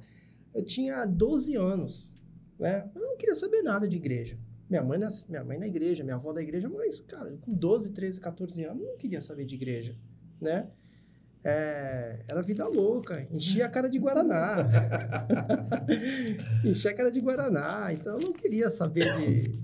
Não, não, não bebi, não fumei, droga, não, nada, não, nada disso. Mas assim, não queria compromisso com a igreja. A curtição de molecada, né? Mas sem compro... Mas outros garotos da minha idade estavam na igreja. Uhum. Então, hoje eu tenho a a Milena, de 15 anos, né? Ela, cara, ela ama tocar na igreja, ela ama vir para a igreja, ela gosta da igreja, ela se envolve com os trabalhos da igreja, ela... é, a gente já deixou de viajar por causa de programação da base. Legal. Ela falou, não, a gente não vai porque tem programação da base no sábado, eu quero... Opa, Então, Vamos ficar. Vamos ficar. E a Legal. gente deixou. Então eu vejo isso e isso me deixa muito feliz, lógico, né? É, você vê os seus filhos também dentro da igreja, né? Então, a molecada na minha idade, eles estavam para a igreja, e eu não, né? Eu- porque minha tia falava, Ih, esse Fábio, Ih, isso aí não vai dar nada, não. Aí falava, desencana. Só que a minha avó, a minha avó falava assim, não, eu ainda vou ver o Fábio na igreja. Aí a minha tia falou, mãe, esquece. Você vai morrer, não vai ver ele na igreja. Opa, opa, que isso. E- mas ela, ela falava assim na reunião de família, de família, de família. né? Na, né? Naquele sábado à tarde, quando você tá tomando café, tudo, tá? Uhum. Ah, chegou o Fábio aí, isso aí não vai dar nada, não sei o que e tal. E, e levava na brincadeira, levava... É, mas ela tinha razão quando eu falava assim, não, não, não vai dar nada porque realmente eu não queria nada. Eu não queria nada, né? Mas até que relações transformadas, né? Mas no dia que você se rende a Cristo efetivamente, quando o Espírito Santo bate no seu coração, cara, não tem jeito. Não tem jeito. Aí você realmente é transformado, a sua vida é transformada. Estou num processo ainda, eu sei disso, estou no processo, tenho muito que melhorar. Mas a minha avó viu eu trabalhando na igreja. A minha avó viu meu batismo. A minha avó viu dentro da igreja, né? Eu sei que eu tenho muito ainda a, a melhorar, né? É, é, e eu, eu sei que ela fala assim, ah, isso aí não, não vai dar em nada. Pode ser que ela tenha certo, que eu realmente não vou dar em nada, né? que eu nunca dei em nada ainda, né? Mas assim, eu fico muito feliz. Ela, né, eu converso com ela num- numa boa, tudo. Mas eu fico muito feliz de poder estar trabalhando na igreja, de estar na igreja, de estar aqui, né? Legal. Estar aqui, né? E lembrando de tudo isso, né? É, então, eu fui, eu fui uma experiência, como você falou. A gente às vezes julga para dizer assim, não, isso aí não vai dar nada. Isso é um ex, esse cara não, não tem testemunho, quem é ele e tudo, né? Onésimo. Quem era Onésimo, cara? Ele era um escravo, Escravo. fugiu, roubou. Cara, quem que era ele, mano? E aí Paulo pegou e falou, não, cara, Paulo, de alguma forma eles se encontraram, o Espírito Santo fez a obra na vida de Onésimo e tá aí. Tá aí, tá aqui o nome dele, tá, Tá aqui, registrado, tá registrado né? Tá aqui registrado. para nos ensinar hoje. Perfeito. É, é bem isso. É, para a gente co- começar a quebrar alguns paradigmas que a gente às vezes ainda tem, né? É, o Evangelho, a palavra de Deus, a verdade de Cristo é para todos. É para todos. Não tem esse ou aquele. Que a gente, que nós, que cada um de nós, que a gente não faça distinção. É bonito a gente olhar para as nossas vidas, e eu penso isso quando eu olho para a minha, e vejo cada pessoa que Deus já colocou na minha jornada, cada pessoa que Deus colocou no meu caminho, né? E, e- e a oportunidade que a gente tem de falar do amor de Cristo para cada uma dessas pessoas. E Deus faz isso com todos nós. Todos nós. Se você começar a lembrar da tua jornada, da tua caminhada dessa semana, você com certeza vai lembrar de, no mínimo, um evento diferente, que, enfim, isso acontece com a gente. Isso acontece com a gente. É quando a gente pode apresentar o amor de Cristo para essas pessoas. Por mais que ninguém dê nada por elas, mas Jesus Cristo dá. Uma carta escrita para falar de um escravo fugitivo dele também, além dos outros personagens dessa carta. né? Sim, lógico. Mas uma carta escrita falando também desse escravo fugitivo, que para aquela sociedade era uma pessoa sem valor algum. Era uma pessoa sem valor algum. Então, que a gente valorize para que Deus possa transformar vidas que muitos não dão nada por elas. É isso aí. Essa é a grande verdade. Pergunta 5. A gente sempre coloca ela aqui embaixo para vocês verem qual é a nossa quinta pergunta. A lição na, na aplicação, a, a lição sempre traz a pergunta 5 e a pergunta 6. A gente, por um hábito nosso, sempre olha para as perguntas e traz um resumo delas, coloca aqui, dá- disponibiliza para vocês, para vocês também nos ajudarem. para vocês estarem aí com a pergunta. Eu, você colocou ela, ela já está aqui aparecendo, Vitor? A pergunta está aqui. Por pior que sejam nossas falhas, o Evangelho é capaz de nos transformar? E eu conto com a ajuda de vocês.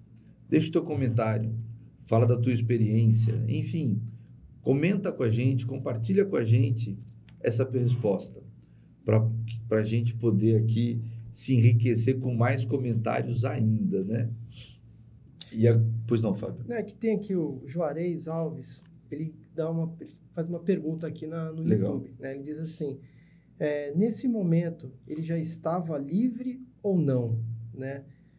É, bom, Juarez, o que que eu, o que que eu entendo que ele, é, ele, ele poderia, o escravo, ele poderia até comprar a sua liberdade desde que ele tivesse condições de pagar pelo valor que o senhor o pagou, né?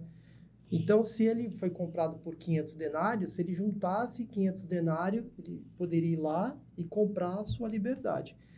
No caso dele, ele não comprou a liberdade, ele fugiu, então ele continuou sendo escravo. E quando Paulo manda ele de volta para Filemão, é porque ele é escravo de, File, de, Filemon. de Filemon ainda, uhum. né? Tanto é que a carta que Paulo escreve para Filemon, ele diz assim, olha, ele coloca num contexto dizendo assim, ó, ele já não é assim, não é que ele não deixa de ser escravo, ele é mais que um escravo agora, ele é o irmão nosso, ou seja, ele está conosco, né? Então ele continuou, pelo que eu entendo até o momento aqui, viu, Juarez? Ele continuou sendo escravo. E a pergunta 3 é, e a pergunta 4 vão nos ajudar nesse aspecto é, a entender um pouco melhor esse cenário que é, é um cenário complexo, né? Sim. É como se a gente estivesse falando de um prisioneiro, que era o, é o caso de um escravo, né? Fugiu, uhum. encontrou um missionário, aceitou a Cristo como Senhor e Salvador da sua vida, recebeu o Evangelho, trabalhou com esse missionário, ajudou esse missionário, é, é era filho na fé desse missionário Aí, mas esse missionário vira para esse fugitivo, para esse prisioneiro fugitivo, e fala: amigo, você tem uma pena que você precisa cumprir, você cometeu crimes, você errou, você precisa voltar para lá. É, é, disso que está tratando essa carta. E a pergunta 3 fala assim para a gente: Com que propósito Paulo escreveu a carta a Filemão? O que podemos afirmar a respeito do caráter e postura de Filemão? à luz de Filemão 1, dos versículos 1 a 7? Vamos ler então? Diz assim, ó. Eu, Paulo, prisioneiro de Cristo Jesus, escrevo esta carta, junto com nosso irmão Timóteo, a Filemão, nosso amado colaborador, a sua irmã Áfia e Arquipo, nosso companheiro na luta, e a igreja que se reúne em sua casa. Que Deus, nosso Pai, o Senhor Jesus Cristo, lhe dê graça e paz. Sempre dou graças a meu Deus por você em minhas orações, pois ouço com frequência de sua fé no Senhor Jesus e de seu amor por todo o povo santo. Oro para que você ponha em prática a comunhão que vem da fé, à medida que entender e experimentar todas as coisas boas que temos em Cristo seu amor, meu irmão, tem me dado muita alegria e conforto, pois sua bondade tem revigorado o coração do povo santo. Né? Aqui. É... Três perguntas de novo, né? Um, Com que, um é, propósito da carta, da carta. que podemos afirmar a respeito do caráter e a postura de Filemão. É, quem trabalha em corporações, em empresas, já viu falar muito no jargão, jargão não, uma, um item chamado feedback, não é? Feedback positivo. feedback positivo, feedback negativo. Então, o que, que é o feedback? De repente, você que né, não está acostumado, não tá acostumado com, com esse né? linguajar. Feedback é quando você chama é, um seu subordinado ou quando o seu superior lhe chama para poder lhe dar algumas orientações, né? Te mostrar o caminho. Então, é um feedback. Ele vai te falar se você está indo no caminho certo, daquilo que ele quer, ou você precisa corrigir o seu caminho, o seu traçado de acordo com as diretrizes da empresa, da gestão, aquilo todo. Então, é o feedback. O cara te chama e vai te falar como é que está a sua postura naquele momento, né? Uhum. E aqui, e quando se fala de feedback, é, existem algumas teorias como você passar um feedback. E uma das teorias é o feedback sanduíche. O que, que é o feedback sanduíche? Feedback sanduíche é quando você elogia a pessoa, fala o ponto que ela precisa melhorar e termina falando das coisas boas que ele tem feito. Uhum. Então, esse é o feedback sanduíche, né? Então, aqui tem um feedback sanduíche aqui. Porque você vê, nota aqui que ele fala, ele começa a dizer quais são as características de Filemon, né? Ele fala aqui, olha, sempre dou graças, meu Deus, por você e minhas orações, pois ouço com frequência da sua fé, Sim. né? Então, aí ele fala que aí eu anotei os pontos positivos que ele tem aqui, ó. Então, primeiro, com que propósito Paulo escreveu a carta a Filemão? Bom, o primeiro propósito foi como intercessor de Onésimo. Né? Então, ó, tô te mandando essa carta, cara, para que ele, eu tô intercedendo por ele. Por ele, perfeito. Então, primeiro, né? O que podemos afirmar a respeito do caráter de, de, de Filemão? Aí ele vem, aí eu vou pegar essas duas e vou juntar na postura dele.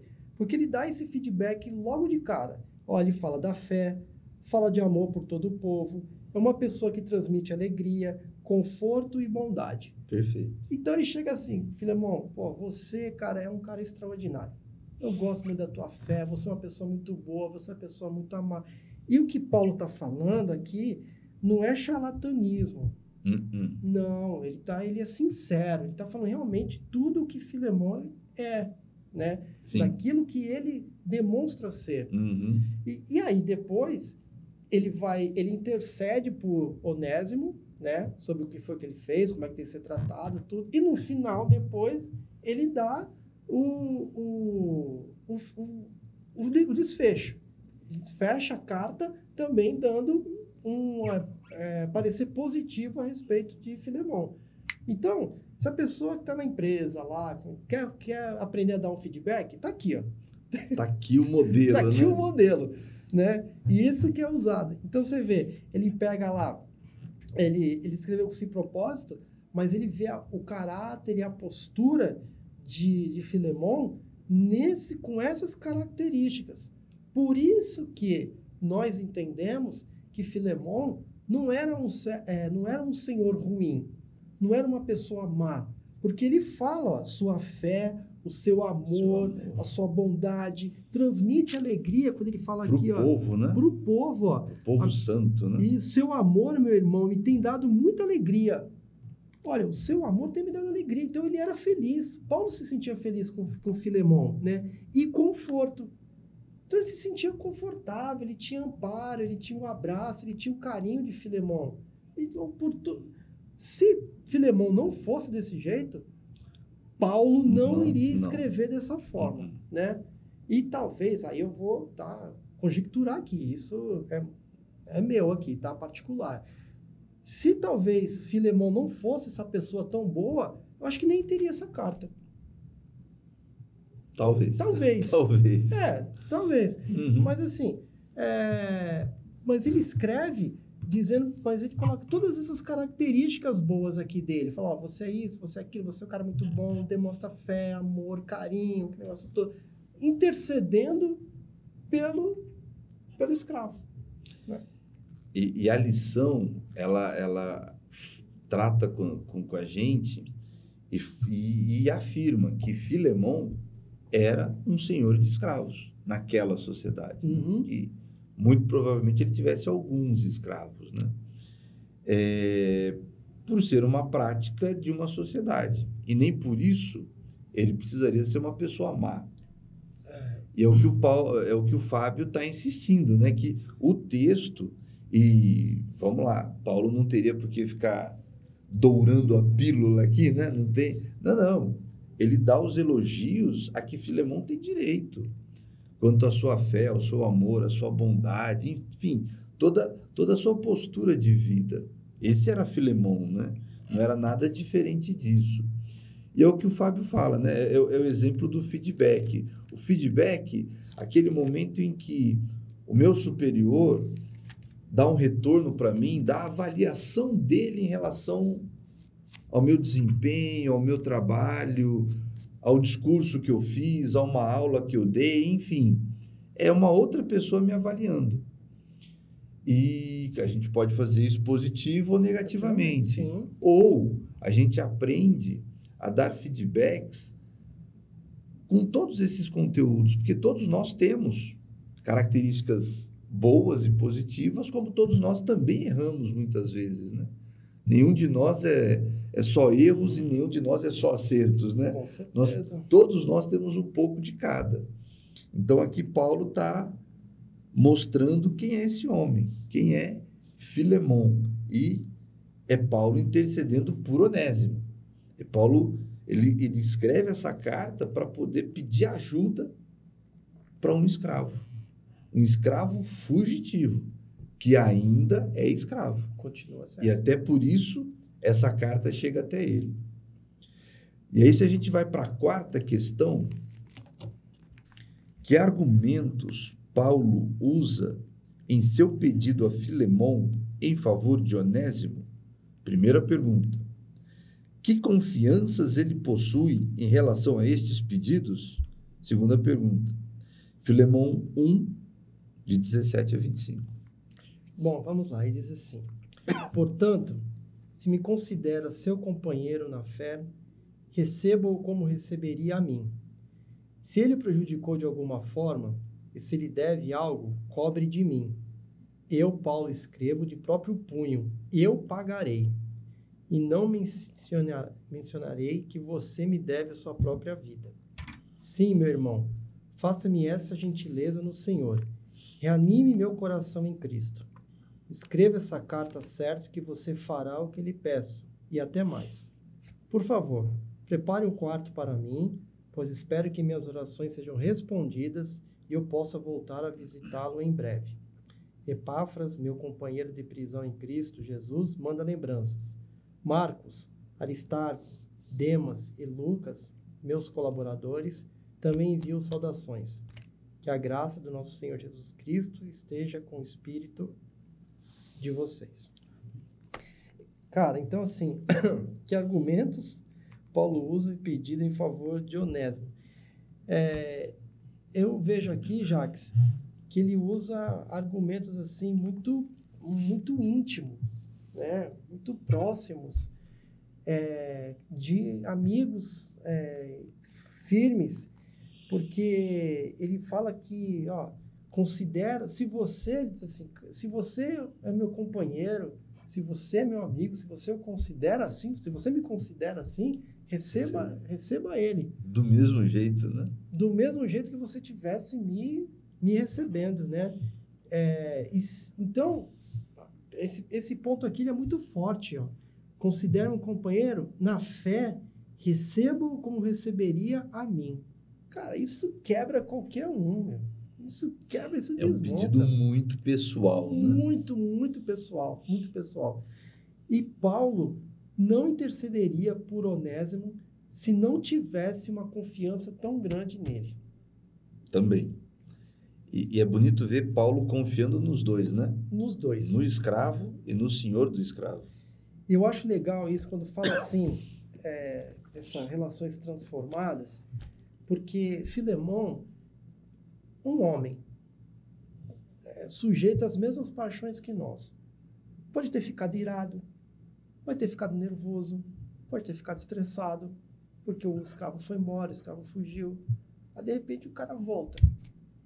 Cara, o que, que esse cara quer? Esse cara me abandonou, cara. Esse cara me largou, esse cara me deixou na mão, né? Mas o evangelho, ele transforma, tanto transforma o, o Onésimo, como também pode ter acalmado o coração, né? Tô, não está escrito isso aqui, tá? Né? Sim, é, sim. é sentimento humano, né? Sentimento humano. É, mas a gente observa que as vidas que são transformadas é, pelo Espírito Santo, ela tanto o agressor como o agredido, quando eles são tocados pelo Espírito Santo, emanam o perdão. Então, uma pessoa te machucou, mas se ela se arrependeu, pede perdão, e você é transformado pelo Espírito Santo, você vai perdoar e aquela pessoa vai receber o perdão, né? É, então ele observa aqui que é, então é uma coisa muito íntima que ele pede porque ele está intercedendo por um escravo, tá? E, e assim é uma indicação. É difícil, cara, você indicar uma pessoa. É, a gente trabalha muito assim com relação de indicação no emprego e eu, eu ouço as pessoas falando assim, Fábio, eu não indico ninguém. Por quê? Porque é o meu nome que vai estar tá lá. E se aquela pessoa falhar com você, você vai cobrar de mim. Porque eu te indiquei uma, essa pessoa. E aí, então Paulo está colocando assim, meio que o pessoal fala assim, né? Colocando a mão no fogo por Onésimo. Com certeza. Fala, ó, receba ele como você estivesse recebendo a mim. Uhum. Então, né? E tem mais, ele, ele dá ainda uma, uma certeza. Olha, se ele te roubou alguma coisa, se ele ficou te devendo, você me cobra. Põe na minha conta, né? Põe na minha conta. Ou seja, estamos falando de um escravo que fugiu e, pelo visto, ainda deixou alguma dívida, algum prejuízo uhum. para o senhor dele, né? Uhum. E mesmo assim, Paulo. Paulo tem... banca. Paulo banca isso, né? Paulo banca dos dois lados. Banca financeiramente, como né, ele diz assim, olha, eu pagarei. A minha Bíblia está dizendo aqui assim, ó, eu escrevo de próprio punho, eu pagarei. Sim. Né? Uhum. E aí ele diz ainda assim, ó, e não mencionarei que você me deve a sua própria vida. né? O comentário que, que eu li aqui nesse livro, ele fala que em algum momento também Paulo é, evangelizou Filemão. Uhum. E aí, Filemão também, se tem a oportunidade de ter a graça, de ter amor, de ter perdão, é porque Paulo levou esse evangelho para ele. Sim. Então, por isso que ele diz assim, ó, né? É, eu não mencionarei que você me deve a sua própria vida. Então, meu, pensa bem direitinho, cara. Você também pode ter errado lá atrás, você também como ele cometeu erro, ele tá, e ele está dizendo aqui, ó, ele não está passando a mão né, na cabeça de Onésimo. Tanto é que ele mandou de volta e, e falou: ó, ele está devendo. E ele dá, né? Ele, ó, eu escrevo de próprio punho, você pode cobrar de mim. A dívida que ele tem, você cobra de mim, né? É, e fala, ó, reanime o meu coração em Cristo. Escreva sua carta, porque eu sei que, que você fará o que lhe peço e até mais. E aí fala, ó, prepare um quarto para mim, pois espero que a minha oração seja respondida e eu possa voltar a visitá-lo em breve. Então ele tinha uma relação de confiança nesse pedido? Com certeza. Uma relação de íntima confiança para poder fazer esse pedido tão íntimo para dizer assim, olha, tô, ele está indo, está aqui essa carta. Eu fico imaginando uh, Onésimo chegando o, o, talvez o medo dele, né? A hora que ele olha assim no portão, cara, o Onésimo tá voltando. Ele já vem com a cartinha na mão aqui, ó. Peraí. Salvo conduto. Salvo conduto. Ó, antes de mais nada, lê essa carta aqui, por favor. Dá uma lidinha nela aqui. Aí Filemão abre. Cara, é de Paulo, meu. Caramba. Vem cá, Onésimo, me dá um abraço, vamos é, Então você vê, é uma relação muito próxima que eles tinham, Paulo e Filemão mesmo uma distância assim tão grande, Sim. porque Paulo passou por Colossos, evangelizou ali aquela cidade. A igreja, é o que consta, parece que era na casa de, de Filemão, né? Aqui, ó, logo no, no início, né? Sim, sim. A igreja que se reúne em sua casa, então foram evangelizados, né? Então, mesmo distante, Paulo tinha confiança lá em Filemão, sabia né, do trabalho dele, da fé dele, de tudo que a gente falou na pergunta anterior, né? Por isso que ele faz esse pedido e tem essa relação de confiança com Filemão para poder saber que ele ia ler a carta e aceitar essa carta. Bacana. E, e, e, e é muito certo aqui, né? Paulo, movido pelo Espírito Santo, é, consegue ter acesso ao Onésimo e ver uma vida transformada. E Paulo, movido pelo Espírito Santo, coloca desafio tanto para o escravo quanto para o senhor, né? É verdade. Para ambos entenderem a realidade de cada um deles e como cada um deles deveria voltar para um lugar que Deus colocou eles, uhum. né? É, é o escravo voltando para a casa do seu senhor, de onde ele fugiu. Mas é o senhor recebendo uma orientação do pai da fé, porque Paulo era pai da fé dos dois, né? Sim. E o pai da fé de Filemão falou: ó, recebe ele. Mais do que escravo, recebe ele como teu irmão, É. irmão em Cristo, né? Porque ele me ajuda muito, ele trabalhou muito, ele queria, Paulo queria que Onésimo continuasse ajudando Paulo no trabalho em Roma. É o conflito da vida dos dois. E Paulo aqui nesse momento, de novo, movido pelo Espírito Santo, ele está confiando nos dois. Ele está deixando a responsabilidade para eles, né? Paulo falou: ó, eu tô acreditando que você vai fazer isso e muito mais, Uhum. mas está na nossa mão, né? Você vê que legal aqui, ó, como ele, como ele fala, a igreja, né, ela lá na casa de Filemon, Filemon. né? A igreja era lá. Onésimo faz o trabalho lá junto com Paulo e Paulo manda ele de volta, né? Então ele volta com uma outra cabeça, ele volta disciplinado, ele volta discipulado, ele volta como, né, uma vida transformada. E aí, no versículo 16, no finalzinho, ele diz assim, ó, agora ele será muito mais importante para você como pessoa e como irmão no Senhor. Perfeito. Né? Então, já Paulo talvez já tinha falado assim, ele vai te ajudar aí Uhum. na obra, Sim, né? sim. Então, legal isso, né? Acho que chama essa, essa atenção nesse sentido de, de comunhão, de auxílio, de companheirismo. É, é a realidade do evangelho, né? Como o evangelho transforma, né? Isso. Como o evangelho muda as nossas vidas, como ele pode é, interferir, ajudar, enfim, e, e trazer para nós esses desafios de quebrar paradigmas tão grandes assim, né? De olhar para um fugitivo, um escravo fugitivo, e entender que ele foi transformado pela graça e pelo amor de Cristo. E é esse o desafio que a carta de Paulo a Filemon apresenta para a gente. É, é essa, é essa situação se a gente for aplicar ela no nosso dia aqui, como a gente já falou, né? Dessas, do- dos tipos diferentes, né? Dos drogados, dos viciados, dessas pessoas que a gente já olha com, com um olhar meio julgador, né? Talvez Deus tenha uma missão e um- uma oportunidade para eles muito grande também, né? Uhum. E a gente sabe que existem sim uma série de ministérios de pessoas que se dedicam a essas vidas, Com certeza. a essas vidas desses grupos que por tanto tempo ficaram isolados da nossa sociedade. E graças a Deus que nós como igreja entendemos que não, não é isso que Cristo pede da gente, né? Que a gente se isole desses grupos e dessas pessoas, pelo contrário, é que a gente chegue cada vez mais perto para poder ver o amor de Cristo transformando cada um deles. Legal. E agora a gente vai para a pergunta 5.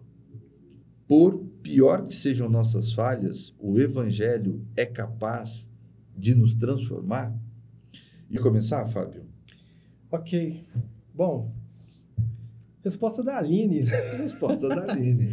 minha parceira, minha companheira. Abraço, Aline, para você, pro Christian também, tá? Christian é o meu, meu fã. Ele, ele- ele torce para mim. Ele torce por você. Ele já torce para mim. Bom, ela diz assim, a Aline diz assim: Sim, Deus, através do seu Santo Espírito, é o único capaz de transformar nossas vidas. Além de vários exemplos bíblicos de transformação, cada um de nós pode, pode experimentar esse poder transformador. Amém, Aline. Obrigado, viu? Isso aí. Realmente é isso aí mesmo. Concordo em tudo que você falou aqui, viu?